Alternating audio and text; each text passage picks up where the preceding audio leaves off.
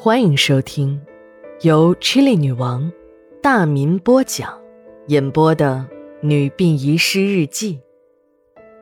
本故事纯属虚构，若有雷同，就是个巧合。第一卷第九十三章上。一月十三日，晴。警察搜查了王老五的住所，并没有发现那两百万美元的下落。由于没有找到任何交易的迹象，这起配阴婚的案子也就成了一起普通的治安事件，对吉总和王老五只是罚款拘留了事了。当晚的电视新闻上播出了一条这样的消息：本市希望工程收到了迄今最大数额的一笔捐款，足足的两百万美元。据希望工程办公室提供的信息，捐款人是一个老妇人，匿名捐款，不希望任何形式的宣传和回报，指定这些善款呢用于改善落后山区的教育状况。办完捐款手续后，匆匆离去。当有记者去深度采访时，希望工程办公室以尊重捐款人意愿为由，拒绝了媒体的报道。王老五进了拘留所。这可乐坏了老任头夫妇。由于老任头夫妇已经经常借哭白活的时机，在死者的遗体上摸一些值钱的金银首饰。上次被抓后，任婆被判了三年，老任头拘留了半个月。现在任婆还在监外执行中。同行是冤家，这话一点都不假。任婆两口子一边装神弄鬼的看风水，一边哭白活。由于业务提供范围比王老五的还宽，收费比王老五要低些，这两家呀就成了仇人。两家人都在背地里恶毒地诅咒着对方，巴不得对方横死街头才解气呢。王老五在认婆两口子出事后，就人前人后的指点：“哎，快看，就是这两个东西，一边拿着你们家属的钱，一边偷你们东西，这样的人。”没有一点职业道德呀！丧事交给这样的人办，你们怎么能放心呢？如此一番说辞后，大多数丧户都会推开任婆，转投王老五了。任婆两口子虽然气炸了肺，可在监外执行期间，那是不能太张扬的，要不然就会被再抓回去。任婆长得很有特点，这脸呢红得发紫。就跟牛肝的颜色差不多，圆圆的，就像一个过过火的烙饼，被戳上了几个窟窿。臃肿的身体，两个已经下垂到肚子上的胸，再配上一双 V 型的八字脚，还有那一年四季戴在头上的孝帽子，也就是任婆有短处在身，要不然呢，要真的发起飙来，王老五还真不是对手。任婆憋了很长时间的气，总想找点王老五的麻烦。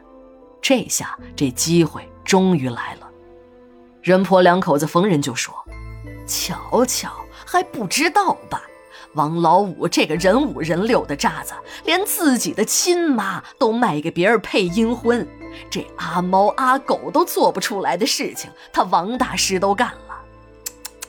这还是轻的呢。”这小子还会一个邪门功夫，是什么？呃，摄魂术。说这人死三天内呀，这魂儿还会守在自己的肉身旁。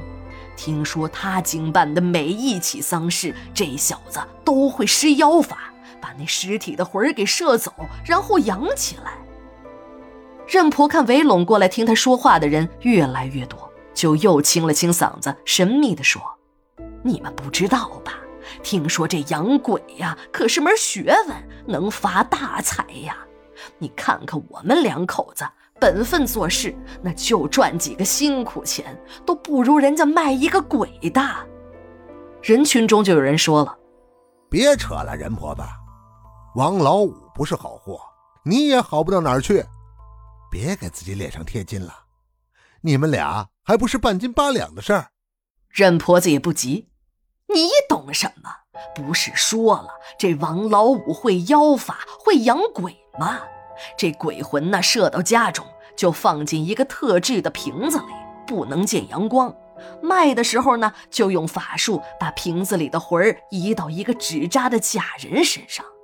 就说这配阴婚吧，就有人买女人的尸体，可买尸不好弄啊，整不好还会出大事儿。但这带着人魂魄的纸人啊，可就没人管了。无妻的买妻，无子的买子。